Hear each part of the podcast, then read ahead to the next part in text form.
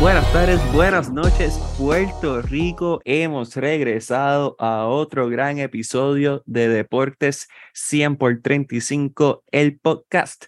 Mi nombre es Miguel Hidalgo y hoy vamos a hablar de mi equipo favorito, sí, pero a la vez el equipo que más dolor de cabeza me da hasta cierto punto, y es la Selección Nacional de Baloncesto Masculino de Puerto Rico. ¿Y por qué vamos a hablar de la selección? Porque en una ventana, ya el viernes tenemos ventana y también tenemos ventana el lunes. Lo positivo, que ambas ventanas son en el Coliseo Roberto Clemente en Atorrey. Lo negativo, que la sexta y última ventana, ambos juegos son en la carretera. Así que nada, nosotros vamos a hablar un poquito de los 12 que hoy, eh, martes 8 de noviembre, fueron escogidos. Vamos a hablar de la preselección los 24 convocados, que sin duda nos dio mucha emoción. Y vamos a hablar de ventanas pasadas simplemente para que estén al día de todo lo que ha ocurrido, lo que nos lleva el día de hoy. Y también vamos a hablar un poquito de, los equipos que, con los cuales nos vamos a enfrentar, así que va a ser un podcast bien duro. Y como vamos a hablar de la selección nacional, pues ya ustedes saben que busqué a mi coach favorito. Él es un Scouting Associate, un asociado de Scouting en español, en buen español, para los capitanes de, de la liga de la G para Ciudad de México. Aclaro, no son los capitanes de Arecibo, son los capitanes de Ciudad de México. Mi pana, el gran Orlando del Hoyo, ¿qué está pasando, hermano? ¿Verdad que gracias por invitarme otra vez al programa? Y nada, emocionado, me hace falta esto hoy. Eh, estoy emocionado de hablar, pues, de como tú siempre dices, la relación más tóxica en la vida de nosotros, con la selección nacional de baloncesto. Yeah, pero vamos a empezar con lo positivo porque ya la gente sabe esta interacción que tú y yo tenemos. Nosotros tenemos filtro, pero también somos bastante realistas con, con la situación y tratamos de mantenerlo en la línea, pero siempre respetuoso con todas las partes. Y vamos a empezar con que esta es la quinta ventana FIBA, la quinta de seis, como mencioné en la introducción, y nos vamos a estar enfrentando este viernes 11 de noviembre a la selección de Colombia y entonces el lunes nos vamos a estar enfrentando a la selección de Uruguay con quienes ya jugamos allá en Uruguay y perdimos de antemano.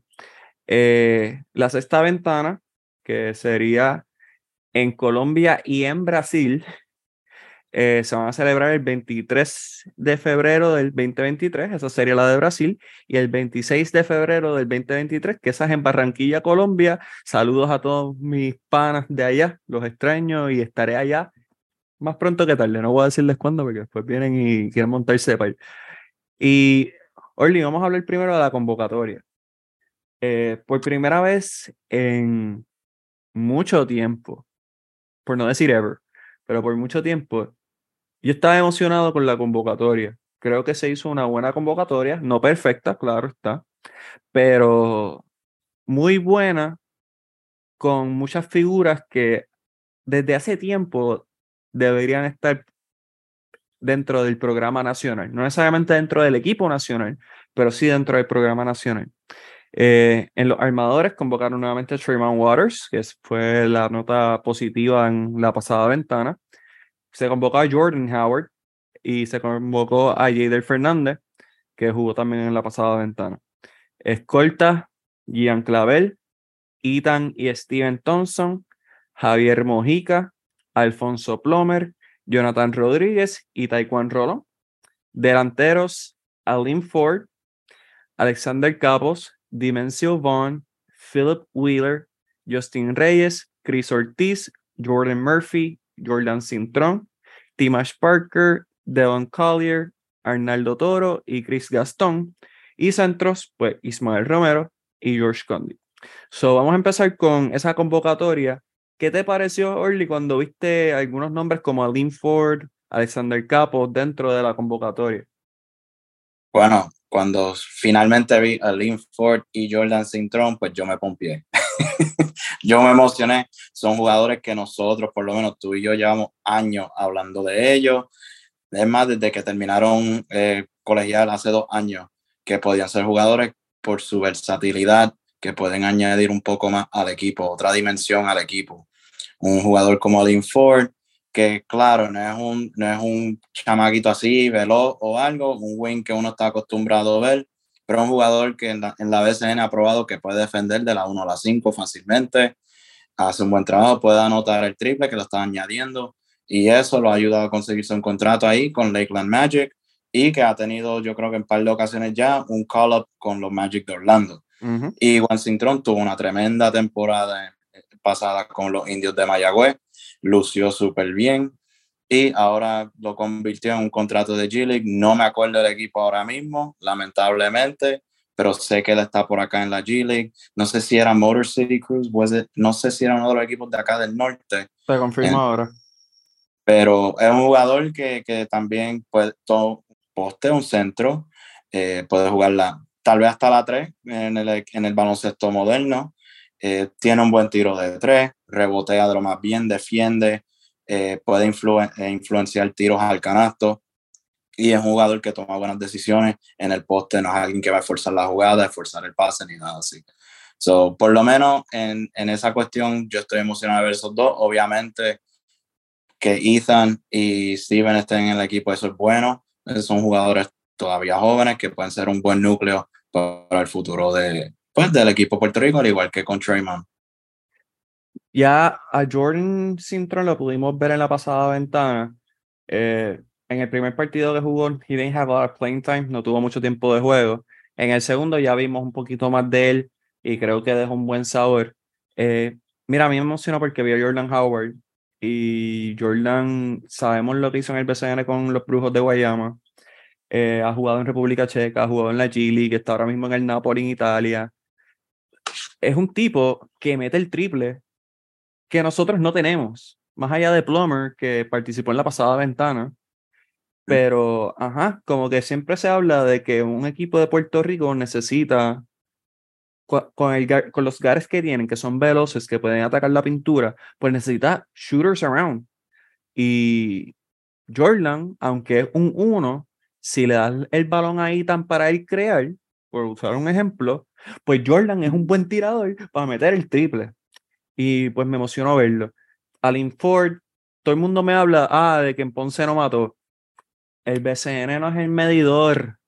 Corillo, o sea, él está en, él ha estado con los Orlando Magic. Él está en el Lakeland Magic. O sea, no podemos simplemente que por una temporada novato que no fue mala, o sea, no fue, no fue buena, espectacular tampoco, o sea, no metió 20, pero o sea, el promediado doble dígitos cuando Wilhelm Canel lo ponía a jugar, que eso era otra, o sea, él y Wilhelm al principio como que no había una sinergia en cuanto a cuál era su rol, y eso es entendible porque, again, es un novato, pero, o sea, Ford son 6-8, eso no se enseña ni se encuentra mucho en Puerto Rico, es un 6-8 móvil, es un 6-8 que tiene habilidad de poder switchar a múltiples posiciones, como menciona Orly, o sea, no había excusa para no tenerlo. Aparte de que tiene el interés legítimo de participar. Siempre nos quejamos de que, ah, Tyler Davis no quiere jugar. Ah, que si fulano siempre dice que no. Tenemos uno que sí quiere jugar y no lo convocaban antes. O sea, había un, un disconnect bien grande entre lo que se quería y lo que se podía. Eh, me gustó ver a Alexander Capos, no lo vi lo suficiente en el BCN para poder tomar una determinación, pero ver nombres nuevos me emociona, porque eso significa que estamos ya en un recambio generacional que debió haber ocurrido hace mucho tiempo, pero no había pasado por X o Y. Y, mano, ¿verdad? Me gusta y hay que tomar en consideración que hay jugadores que no están disponibles por contratos NBA, porque están lastimados, o sea, un José Alvarado no está disponible, un Isaías Piñeiro no está disponible, pero se están viendo estas piezas y lo importante es que aprendan, que, que puedan encontrar una sinergia, que puedan aprenderse el playbook de Nelson para que cuando todos, si algún día las estrellas se alinean y todos estén juntos, sepan cómo jugar en conjunto. Y Puerto Rico, desafortunadamente, y Ortiz lo sabe, se, se, hacen las convocatorias y se practica una semana, y eso siendo generoso, dos días antes, completo. Y eso es bien difícil, tú poder crear una cohesión ofensiva y defensiva con tan poco tiempo de práctica. Aparte que toda esta gente está cambiando su chip. O sea, un Jordan Howard le está promediando doble dígito en Italia. Estoy seguro que el rol dentro de la selección nacional no hubiese sido meter doble dígito. Eh, hubiese sido preferible, pero no necesariamente iba a ser su rol, porque va a ser un backup a Tremont Waters. So, yo me emocioné. Ver a Devon Collier, como que a mí, yo, yo soy fan de Devon Collier porque se, se iba a decir una palabra suave, déjame mantenerlo clean. Eh, sí, he hustles, él hace, hace el trabajo sucio y no muchos jugadores están dispuestos a hacer eso. Y me iba a decir algo, Él es un jugador que va a aceptar su rol a este punto de su carrera. Yeah. Y para mí él ha sido uno que siempre ha aceptado el rol de él dentro de la selección de nosotros. O sea, que a él le dice, mira, tú vienes, tú eres el, el que va a coger rebote, tú lo más seguro no vas a meter más de 10, pero pues tal vez llega a los 10 con esos putbacks o lo que sea, tú vienes a defender y rebotear. Y él que siempre ha dado presente cuando lo convocan. Y eso es un nombre que tú y yo de hecho discutimos el fin de semana o en la semana pasada cuando primero sale el nombre como que contra, eh, ya era hora, era bueno traerlo de vuelta porque él aunque te des 8, 10, 15 minutos, él va a ser efectivo en las tablas. Right. Y a la como que yo siempre he sido fan de Collier por eso mismo, porque hace el trabajo sucio. Nosotros siempre, casi siempre perdemos la lucha en rebote, es la realidad. Y en las últimas ventanas simplemente son Condit, Romero y Chris Ortiz jugando fuera de posición. O sea, Chris Ortiz jugando la 4.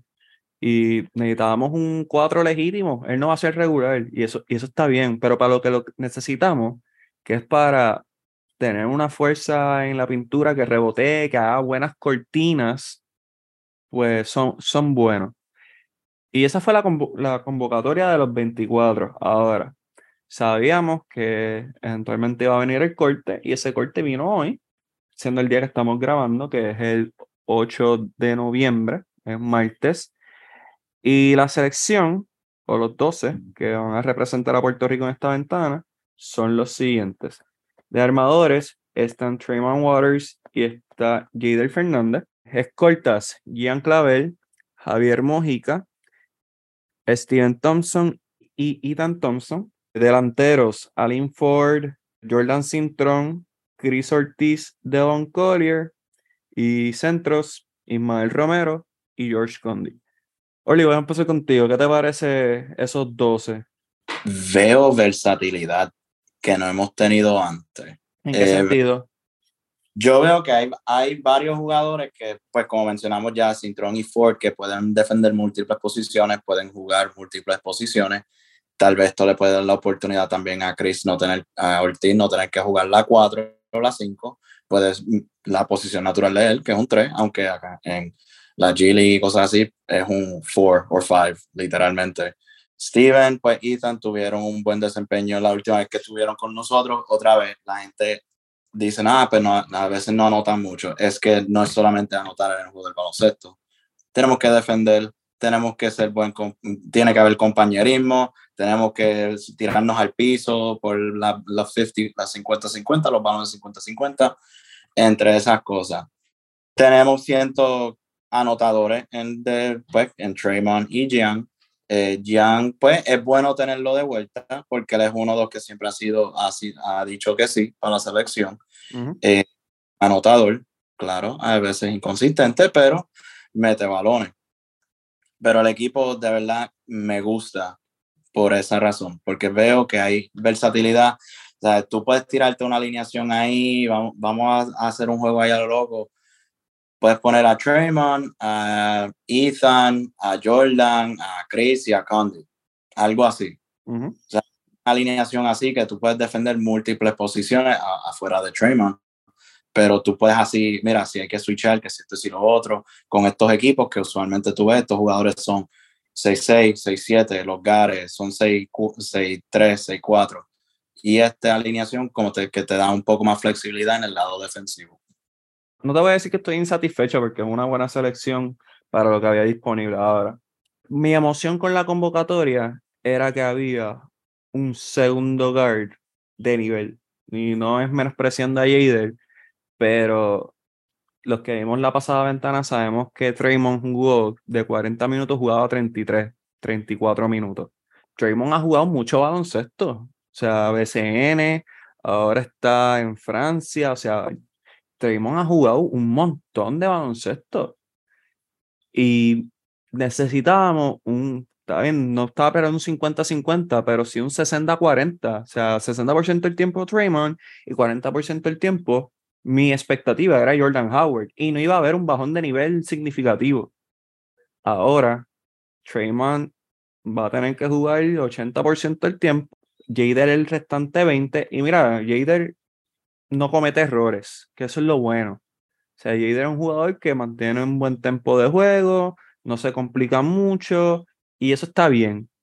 Pero cuando podíamos tener una, dos buenos gares con capacidad ofensiva que igual podían organizar, pues me desilusiona un poco. ¿Cuáles son las razones que Jordan Howard no está?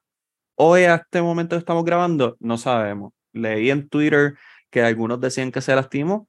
Yo pienso que el que se había lastimado era Marcus, que está quemando la CB y estoy esperando que lo convoquen algún día, pero a lo mejor Jordan se, se pudo haber lastimado resentido, o sea, él viene de una lastimadura de rodilla, así que es posible, es capaz de que ese sea el caso. Mañana, pues yo tendré mayor conocimiento, que ya que hay convocatoria abierta para la prensa, ahí estaré. Pero, pues, mano, ahí, ahí se me cayó. Entonces, que Philip Wheeler esté lastimado también me. Ay, quería ver a Philip Wheeler otra vez en la selección, quería ver progresión. No está porque está lastimado y eso, pues, me decepciona un poco.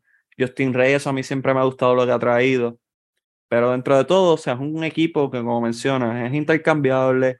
Eh, o sea, no veo por qué un, en un cuarto quarter, por decir un ejemplo, no podemos tener un Traymond Gian, Alim, Chris Ortiz y Condit, por decir un ejemplo, o un, usando otro ejemplo, un Traymond, un Gian, un Ethan, un Alim y un Condit aunque Condit sabemos que Nelson no le gusta utilizarlo para cerrar el juego, pero algo por esa naturaleza, algo por ahí, que hay tiempo intercambiables, hay que ver cómo las rotaciones van a funcionar en esta ocasión, porque Nelson, los, esos primeros minutos de juego, rota. Después, eh, son los mismos hasta el final. Esto es lo contrario a Eddie. Eddie rotaba todo el juego. Para bien o para mal, pero Eddie rotaba todo el juego. jugaban los 12 aunque no merecieran jugar todos, pero jugaban todos. Nelson es, te voy a dar el break los primeros dos quarters, es más, el primer quarter y medio. Después muero con, los con los mismos seis o los mismos siete. Así que hay que ver cuál es la estrategia de Nelson en esta ventana. O sea, es real. Oli, no te rías porque sabes que estoy diciendo la verdad. Es que me río también porque tú sabes quién es el tercer point guard, ¿verdad? I mean, there's, no hay tercer point guard. Pues tú sabes quién va a ser o no. No, tiene que ser Ethan. Va a ser lo más seguro Mojica. no lo intentó la no, no, no, no, O sea, Nelson ha usado Mojica al lado. pero a veces tú tenías un... Yo llegué, yo no puedo estar tan loco que yo lo veía en la cancha manejando balón y eso, y, no, y era también con Jaden.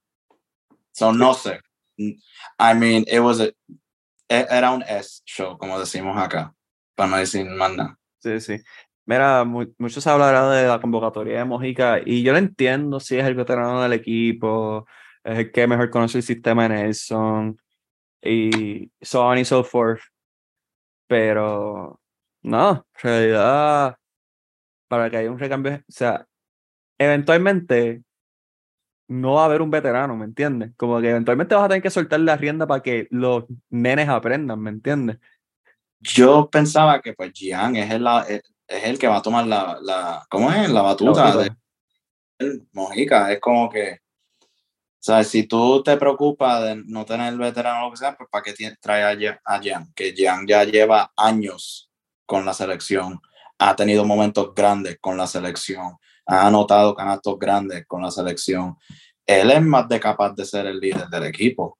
Y he estado con gente que lo ven a él así ya, como un líder del equipo. So, es como tú dices, se, se, tiene que hacer eventualmente, pues dejarle el equipo a Jean, que él sea el capitán, entre comillas, porque parece que tú tienes a Mojica ahí, para ser el capitán del equipo.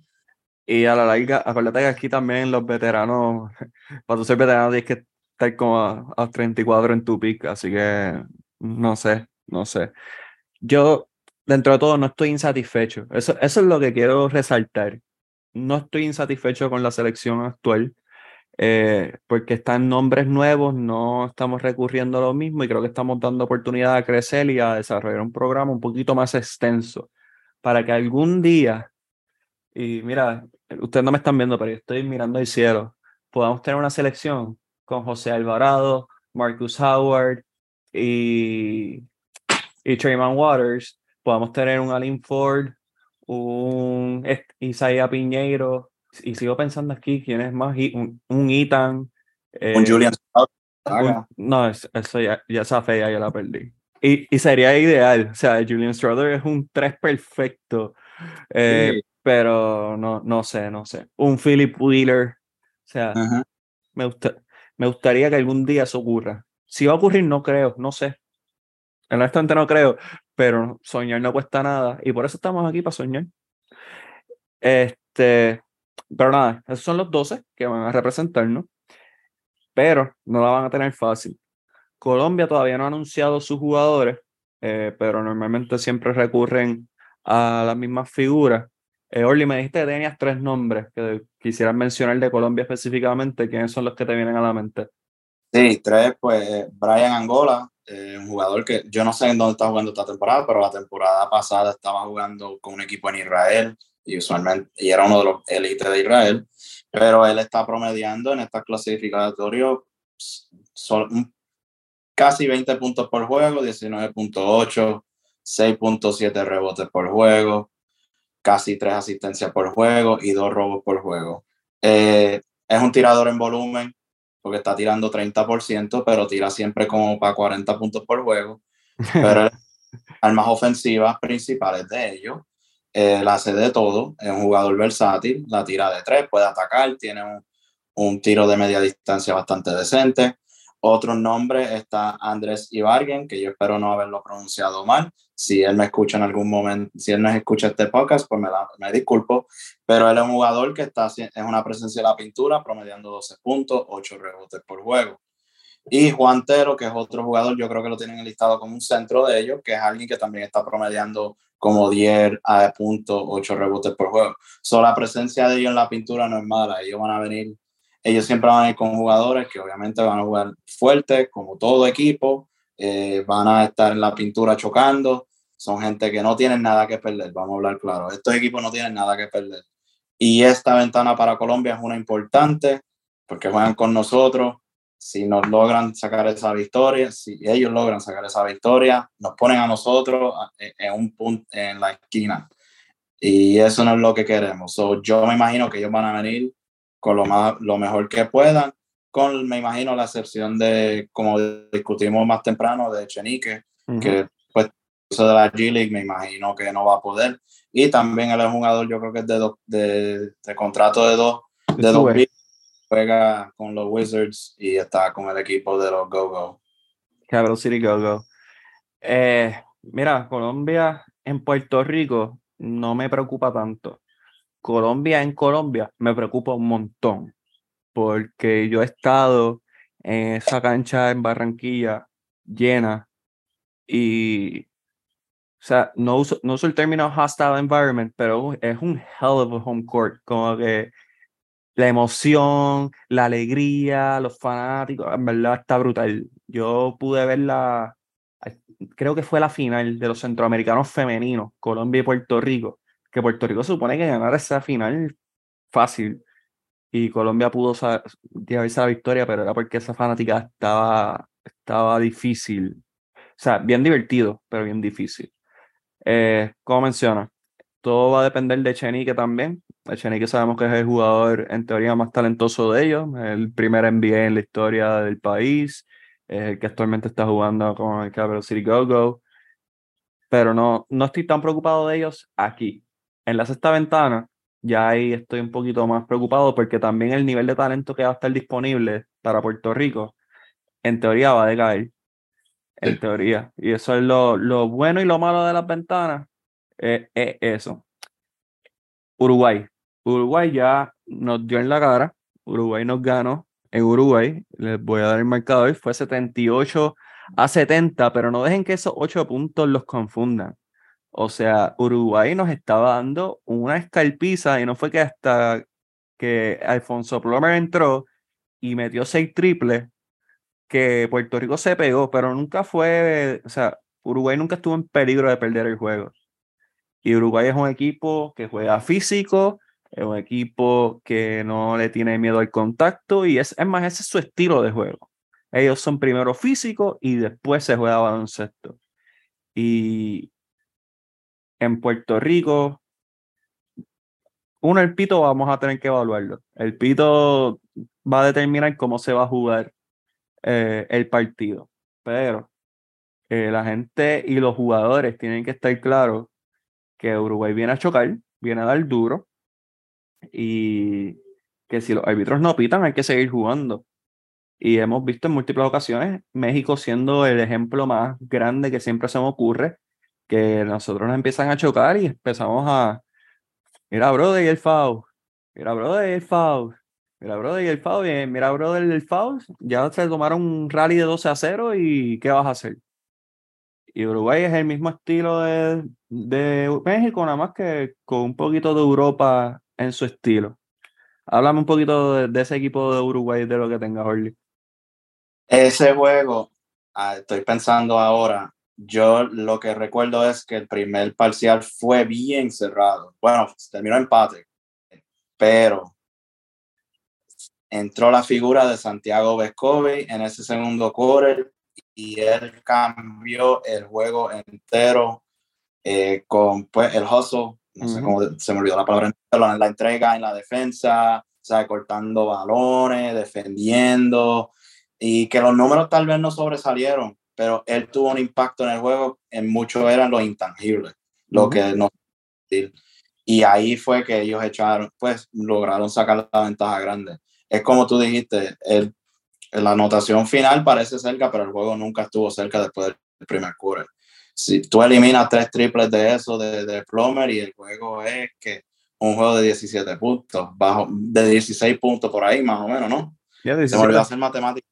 No, pero no. 17 figuras claves como Jason Granger, que nos mató por 20, no tuvo bueno contra Estados Unidos, el juego anterior de, de, de Puerto Rico, y vino y nos encendió con un pick and roll, en la, iba de la línea de tres, el mid-range, pan, pan, nos metió par de triple, tiró 13 veces de tres, pero como quiera nos mató con eso. Y Fitipardo, que en realidad no sabíamos si iba a jugar porque no jugó en el juego de Estados Unidos, pero es un jugador, un gal que yo lo comparo con la versión Great Value de, Facundo Campazo. wow. O sea, sí. no lo digo de forma negativa, porque yo digo pues porque Facu llegó a la NBA. Right. Eh, es el mismo tipo de jugador. Él josea, él juega duro en la defensa, te mete canastos. Y disculpa, Granger metió 25, no 20. Y Fittipaldo después lo siguió con 18. Pero esos dos jugadores y fueron los que nos hicieron obviamente más daño. Y se sabía, son jugadores que ya tú sabes que van a venir, van a producir.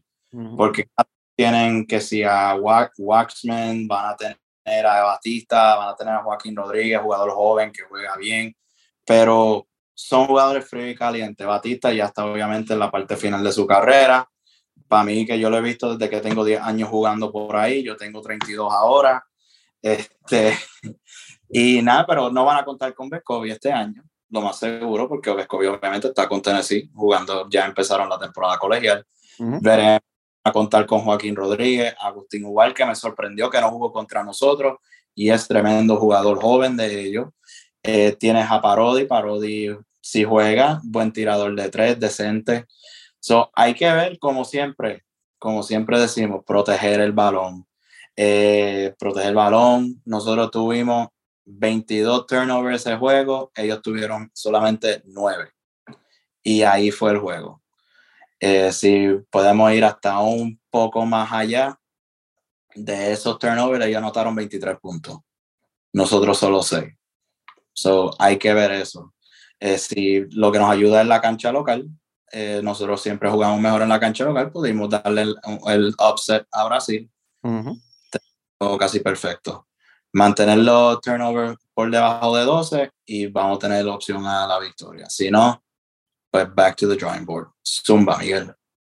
Y mira, Orly, mencionaste a, a Fittipaldo, mencionaste a Granger, que Granger es caballo. Hay que, o sea, hay que decirlo, Granger es caballo.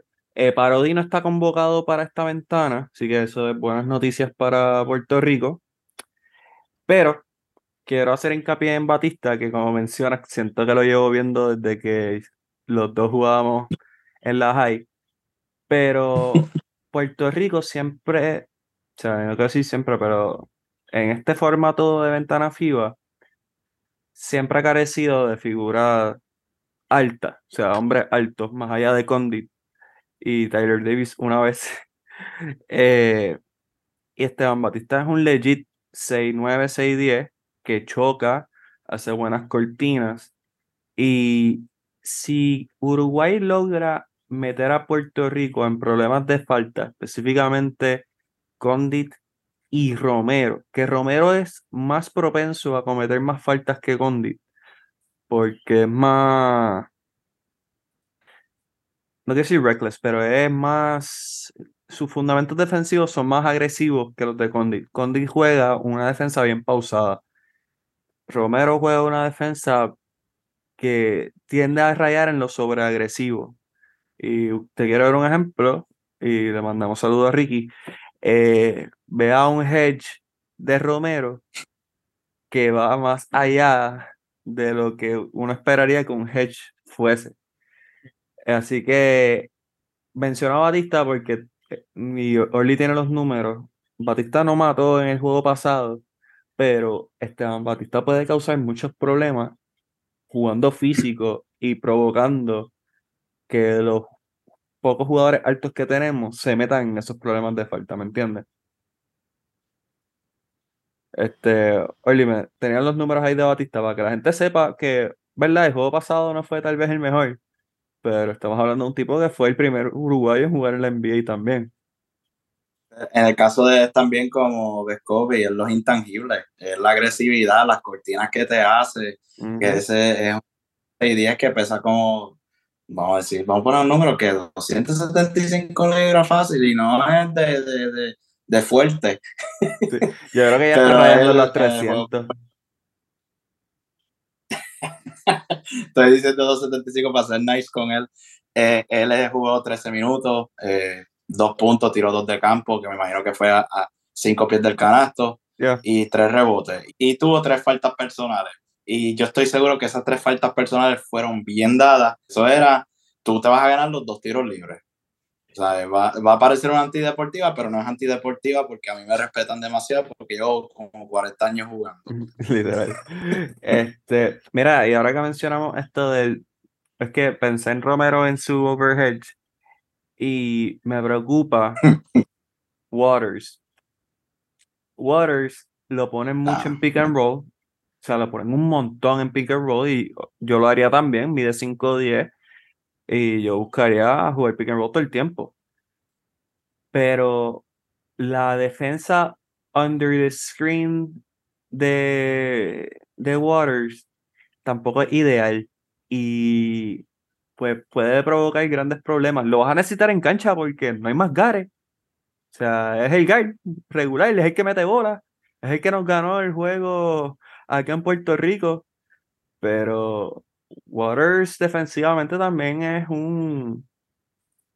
No me atrevo a utilizar la palabra boquete, pero sí es inconsistente por lemas en el lado defensivo. A lo mejor desinteresado es la palabra. Y eso me preocupa.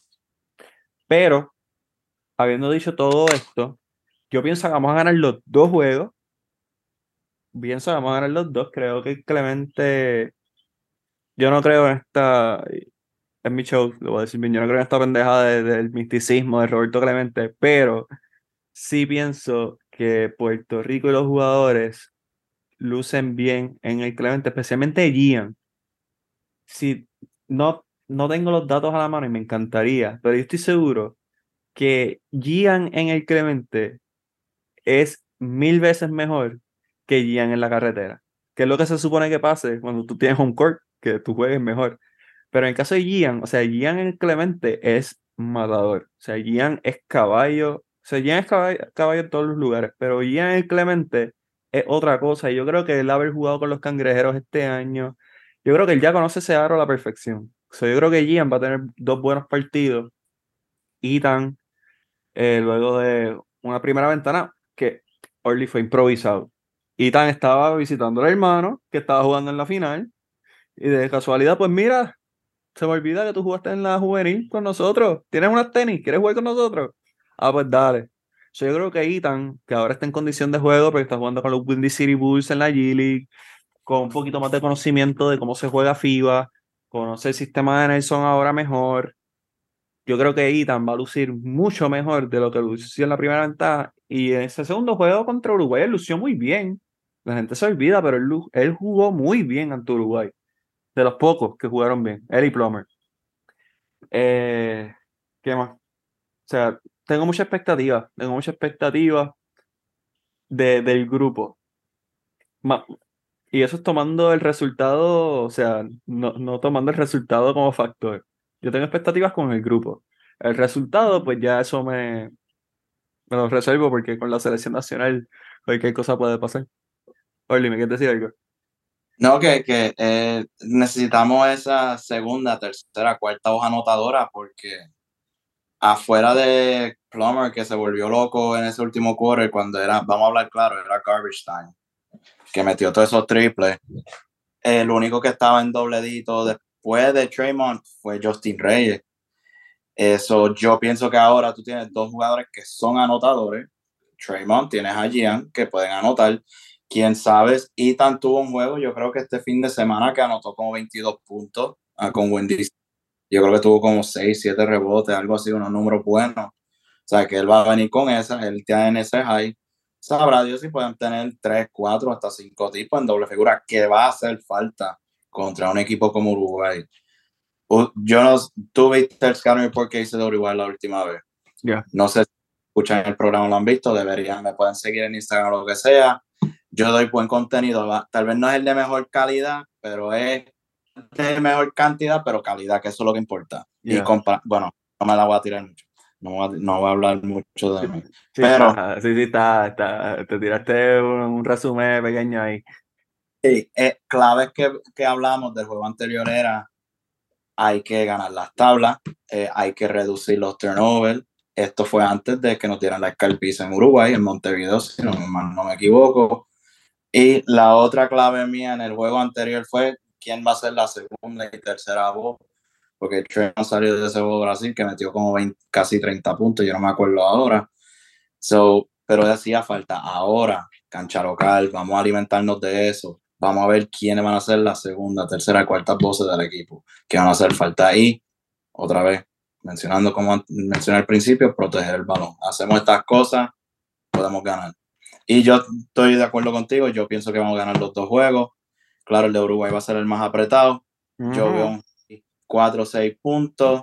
El de Colombia, yo me atrevo a decir que puede ser más de 10, pero quién sabe que Colombia, aquí en cualquier noche en el baloncesto, puede venir alguien encendido de 3 y ganas el juego. Y nosotros que no tenemos la buena, este, ¿cómo es? Fama de ser los mejores tiradores de 3, quién sabe. Y de hecho, Uruguay otro factor que es Magnano, que él nos ha, él ha dirigido contra nosotros por 20 años, que él sabe todas las malas mañas de los puertorriqueños. Literal, literal. Y Colombia, haciendo un hincapié, la Liga de Colombia está corriendo actualmente. Son muchos de los jugadores están activos, están en condición. Y eso es un problema, porque nosotros tenemos jugadores que no están activos. Tengo entendido. So, va a ser interesante, va a ser interesante. Nosotros obviamente vamos a los nuestros. Eh, estamos aquí muy emocionados con, con, las posibilidades. Y Orly y yo siempre hemos hablado de, del proceso. Si no ganamos estas dos, no pasa nada porque estoy viendo jugadores. O sea, pasa, en teoría pasa mucho porque se pierde la clasificación al mundial y toda esa cuestión. Pero hay veces que tú tienes que perder para ganar. Y creo que ya el estar viendo estos nuevos nombres, pues es una pequeña victoria que hay que reconocer. Así que nosotros estaremos en Clemente gozando de lo lindo y esperando una victoria de, nuestro equipo. Ahora, mencioné esto de que podemos quedar eliminados del Mundial, eh, del clasificatorio mundial. Estas ventanas son seis. Uno siente que son muchos más porque siento que estamos jugando cada tres meses. Pero ese es el punto de las ventanas, que tú puedas jugar en tu cancha local y viceversa. Y es un, es un calco del, del fútbol, del FIFA, pero hasta cierto punto me gusta. Pero me gustaría hacer un recap de lo que ha pasado en las ventanas previas, eh, solamente para que sepan dónde estamos posicionados y por qué es importante que no perdamos más ningún juego. Eh, la primera ventana fue en noviembre 2021. Eh, México derrotó a Puerto Rico 90-86. Después Puerto Rico le ganó a Cuba 69-60. En ese partido de Cuba, Romero tuvo 18 y Jordan Howard, Yesrel e Isaac Sosa sumaron 10 puntos cada uno. Así que esa fue la primera incursión de Romero y de Jordan Howard en la selección nacional. La segunda ventana fue en febrero 2022. Que, Orly, yo creo que tú estuviste en uno de los juegos, si mal no, si mal no recuerdo, que fue el de USA contra Puerto Rico. Eh, Estados Unidos 93, Puerto Rico 76. En ese partido, Javier Mojica 18 puntos, Gary Brown 16, Yerrel y Pelacoco metieron 10 cada uno. Después en la segunda ventana, Puerto Rico ante Cuba, Yesrel metió 21 y le siguió Chris Ortiz con 16. Así que en, las primeras dos ventanas nos fuimos 2-2. Entonces, tercera ventana fue en julio, ese fue el debut de Alvarado. Perdimos con Estados Unidos 83 a 75, Alvarado tuvo 20, Gian tuvo 17, Romero 15. Después fue el segundo partido que Puerto Rico le gana a México 97-87 en tiempo extra. Eh, Alvarado tuvo 22, 7 y 7. Entonces Gian tuvo 17, Cris Ortiz 14 y Romero 13 con 12 rebotes. So, ya estamos 3 y 3. Vamos a la cuarta ventana, que es en agosto. Puerto Rico en contra de todos pronósticos derrota a Brasil 75 72, gracias a 29 puntos, 4 rebotes y 6 asistencias de Trayman Waters y 15 de Chris Ortiz. Pero en la próxima ventana, en el próximo partido, perdemos ante Uruguay 78 70. Ese partido, Alfonso Plomer, 20 puntos, 6 de 6 triples, 15 puntos de Justin Reyes y 14 de Trayman Waters con 6 asistencias. Así que al momento tenemos marca de 4 y 4. Ahora mismo nos quedan estos dos partidos de esta ventana más los dos en la carretera. Para nosotros tener las mejores posibilidades de clasificar el mundial, necesitamos ganar todos los partidos. No, no, Orly, hay que ganar claramente los dos de, de, de esta ventana. Pero en realidad, para posicionarnos bien, para poder pasar, hay que ganar todos los juegos. Voy a darle crédito a desde las gradas, que es una cuenta en Twitter excelente y uno de los mejores podcasts. Hace tiempo no graban, pero igual les mandamos saludos de gente que le tenemos mucho respeto. Y básicamente, el bottom line es 5 y 0. Estamos, en el momento que ellos tuitearon esto, 5 y 0 estábamos en el mundial. En este caso, pues 4 y 0 estamos en el mundial. 3 y 1 estábamos rayando el mundial. 2 y 2, ya ahí estamos apretados, apretados, apretados. Y si perdemos más de dos juegos, olvídate, no hay mundial. Así que va a ser bien importante esta ventana. Y la próxima es la que en realidad hay que ver qué jugadores están disponibles. La próxima ventana es crucial. Así que nada, nosotros como siempre haremos análisis de todas las ventanas. Cada vez que usted escuche a Orly aquí, es que vamos a hablar de la selección nacional de Puerto Rico. Pero no nos vamos todavía. Primero, quiero hablar de dos cosas. Uno es la noticia reciente de que Gary Brown ya no está en los planes de la selección nacional, según el gerente general Carlos Arroyo. Eh, aquí Orlando y yo tenemos una diferencia de opinión y lo vamos a discutir aquí. Eh, Orly, la pregunta que te hice fuera del aire es la misma que te voy a hacer aquí. ¿Crees que es una buena idea descartar a Gary de la selección nacional? de verdad lo, estuve, lo he estado pensando. yo te dije que, que pues no, no es que no, no es que no hace falta, pero no es que no hemos perdido mucho, no es que la ausencia de él nos hemos visto peor. En realidad, ah, viéndolo ahora, lo, hemos estado como que even porque estamos 4 y 4. O sea, él no ha estado que en las pasadas dos ventanas y hemos ido 2 y 2 en esas dos. Eh, de verdad que no sabría qué opinar tanto porque si tenemos que saber qué es lo que está pasando en los bastidores. Esa noticia salió de momento, como que una yo creo que fue la cuenta de 12 Magnífico que puso en el Doghouse de Arroyo y puso la lista. Y me sorprendió que Gary Brown haya sido uno, un jugador que desde que ha tenido la oportunidad de representar a la isla, siempre ha dicho que sí. Ahora, yo lo veo en este punto. El otro punto es, bueno, ya tiene tiene que ya está picando los 30. Yo sé que tenemos jugadores mayores que están jugando. Él está jugando en Australia. La logística no es la más fácil tampoco. De viajar de Australia para Puerto Rico. Y tenemos estos ahora estos gares jóvenes. Traymond que tiene todavía como 24 años. Alvarado igual. Son jugadores que están jugando a nivel súper alto. Que yo puedo entender eso. Tú tienes que entre todo eso. Pero de verdad no sé, no sé qué, qué pasó, no sé cómo, no sé qué pensar, sinceramente. Te digo que no hace falta, pues porque ya tenemos esos Gary que están tomando ese lugar, pero claro, Gary ofrece esa, eh, ofrecía esa dimensión de, de un Gary que defiende, eh, teniendo el background pues, con los West Virginia, Go Mountaineers, y defendiendo y lo que sea, que eso ayuda, que eso lo ayudó mucho, eh, pues mantener su estatus en el equipo. Pues mira, a Gary no se puede descartar y es por la simple y sencilla razón de que en el formato ventana FIBA tú necesitas todo el talento disponible. Y la realidad es que esto no es el 2000. O sea, esto no es que están Arroyo y Barea y después tienes a Filiberto, a Cristian Daimau, a Andrés Rodríguez, etcétera, etcétera.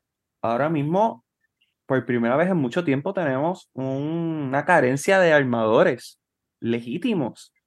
O sea, y lo que, en lo que llega el relieve de Curvelo, Pinzón, que están todos en, en college, pues falta. So, no, no quiero descartar a Gary porque Ángel no creo que vaya a jugar. Yesrel, ya sabemos que eso depende, o sea, si a ti te gusta o no. Jordan, no sabemos por qué no está en esta ventana, pero Jordan es cap. O sea, Jordan sí es parte del plan. Marcus no lo han convocado, no sabemos cuándo lo vayan a convocar. Alvarado, mientras haya temporada NBA, no puede jugar. Napier. Napier jugó una ventana, no sabemos nada, no sabemos si vaya a volver. Está, en la G-League ahora mismo, pudo haber sido convocado. ¿Qué pasó? No sabemos. O sea, no hay guard, no hay guard. Y por eso, aunque Gary ha tenido dos, o sea, los últimos dos juegos de Gary fueron, fueron malos. Pero yo pienso que también el jugar en Puerto Rico a Gary le da presión. Y Gary, contrario a Gian, que Gian luce mejor en Puerto Rico que fuera, Gary luce mejor fuera que aquí. Y yo pienso que no se puede descartar uno porque conoce el sistema, dos porque nunca dice que no. Y, o sea, no, no hay gente, no hay, no hay suficiente talento disponible para decir, ¿sabes qué, Gary? No vuelva. O sea, no, no hay talento disponible para eso, a menos que haya sido algo severo, una falta de respeto, un, o sea, algo que merezca decir, mira, no vuelva. Pero me cogió de sorpresa, eh, más porque había sido nombrado capitán, verdad que eso fue bajo la administración de Eddie. Y en realidad el título de capitán, pues, es indiferente a la hora de, de cuando entran los cinco. Los cinco son los cinco y hay que meter manos, seas capitán, seas banco, o sea, no importa. So, no sé, no me gusta que lo descarten porque no hay logística todavía para poder superar su partida. Así que, mm, no sé, dime, Orly, que me quieres decir algo. Es, es verdad, como que no, pues como hemos dicho, tal vez sabrá, sabremos eventualmente. Pero es como que, ok, si estás tratando de crear una cultura nueva de, de trabajo, lo que sea, tú pensarías que esa sería la persona ideal porque él es el que siempre ha dicho que sí, él trabaja fuerte, él, él, él es uno que ha tenido que trabajar fuerte para llegar a donde está ahora, brincando de liga en liga, ahora está en Australia, que esa es una, esa es una tremenda liga allá afuera. Hay mucho talento que eventualmente juega acá en la League y todo eso. tuvo que haber sido algo de que le faltó el respeto a alguien, a, algo tras bastidores, pero no puede ser algo como que posible, vamos a hablar claro, que alguien esté enchismado por algo. Y, y no sabemos. Lo, lo, personal, pero no sabemos. Pero uno nunca sabe y es como que bien raro que ya no lo están ni, como que pues así, que lo descartaste de la nada, ya, ah, no contamos ya con él. ¿Pero por qué? Es que hay que, lo que siempre te digo, no hay no hay transparencia. Eh, hay que haber, tiene que existir una transparencia. Puede decir, mira, hubo una falta de comunicación entre nosotros, malentendido, algo así, lo deja así ya, porque no es problema de nadie. Right. Lo que pasa en camerino se queda en camerino a la vida. Pero si, si tú no das detalles o por lo menos algo, pues nadie, todo el mundo va a creer, ah, pues es algo, puede ser bien tonto, ¿me entiendes? Que es lo que hemos, lo que la federación siempre nos da a nosotros, es tal de la impresión de que ah, puede ser una tontería o algo que no se está haciendo bien o algo así, o una falta, puede ser una falta de comunicación, algo tan sencillo, una mala interpretación, pero pues no vamos a verlo. By the way, quiero aprovechar para decir que quiero que Juan vuelva a la selección, siempre lo diré en todas las transmisiones. Eh, si, si queremos un veterano, ahí tenemos, ahí tenemos uno que nada, eso lo quería decir. Y listo, no estaba en el libreto, pero quiero hacer un hincapié bien duro de que la selección 3x3 de Puerto Rico está bien dura. O sea, yo en un 3x3 me voy con Matías, Pelacoco, Clavel y mira cualquier otro a la guerra y voy sin miedo. O sea, e, esta gente quedó subcampeona del FIBA 3x3 AmeriCup y perdieron con Estados Unidos que contaba con Jimmer Fredette. El que conoce de baloncesto sabe que Jimmer ha metido 60 puntos en la Liga China. Él mató en BYU estando en el NCAA Tournament. Tuvo en la NBA, se dio su taza de café. O sea, Jimmer caballo.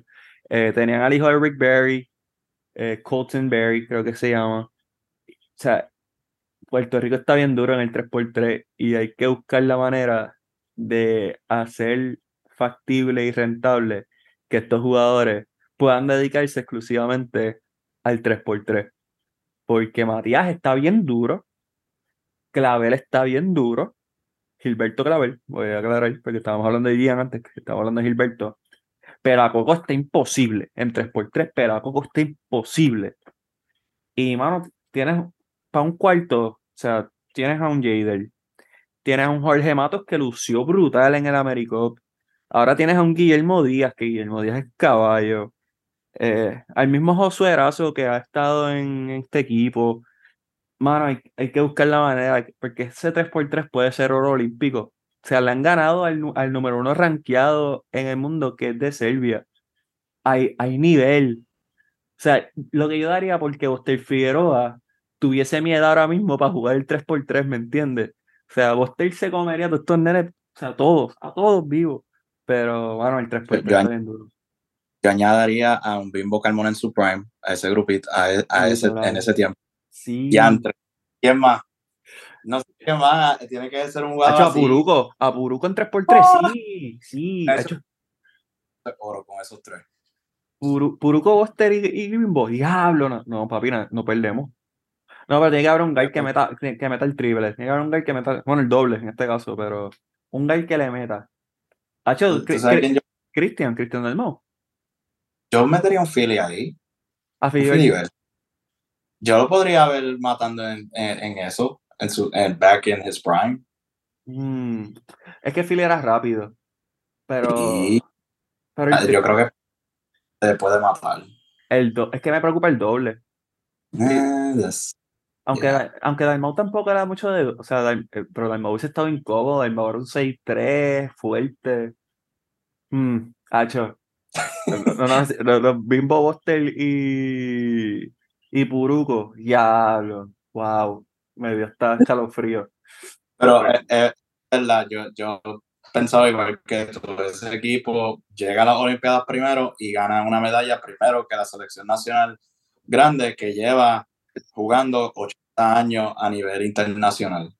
Claro, claro, o sea, fácil, fácil, pero hay que buscar la manera, o sea, esta gente está bien dura y mano, es que da, da gusto verlos jugar, juegan bien físico, o sea, pero el que ha jugado 3x3 en Puerto Rico sabe que siempre se juega físico, pero, o sea, Pelacoco con su 6-8, físico, eh, Matías con su 6-5, físico, este, Clavel 6. Hecho, Gilberto no. Gilberto ya 6-8.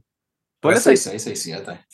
Físico. O sea, Jorge Mato 6-3, 6-4. Físico. Hacho, no, no, ¿verdad? Hay que buscar la manera de que esa selección 3x3. Ya yo sé cuál es el tres puntista de ese grupito. Carmelo. Sí. Ya. Wow. Uh, uh. Pero ¿quién crea entonces? Ah, pero, eh, eh, tratar de meterse ahí en la pintura.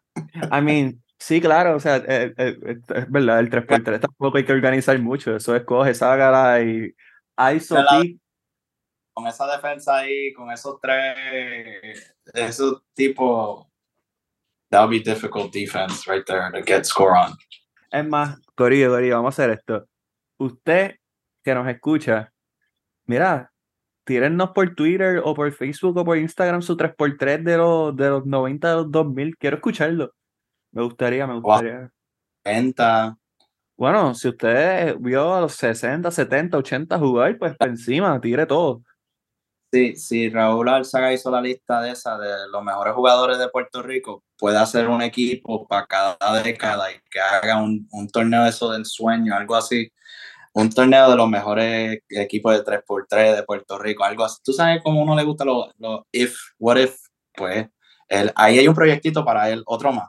Pues si tú hablas con él en algún futuro, le dices, mira, coño, esta idea. No, pero Raúl, Raúl nos escucha, Raúl es pana. ah, pues mira. Y lo voy a ver el viernes en la ventana, así que Raúl. Esta es buena idea. Pero Corillo, de los que conocen, ya yo sé. Yo, yo quiero escucharlos ustedes, quiero escuchar al público. Digan, díganos su equipo 3x3 de los 90 2000. Así que tienen tarea, Corillo. Quiero, quiero escucharlo. Y bueno, ¿verdad? Disfrútense estas ventanas. Como siempre le he dicho, mira, pues está bien. La selección nacional nos causa mucha pasión, pero es un privilegio hasta cierto punto poder ver una selección nacional jugando en Puerto Rico.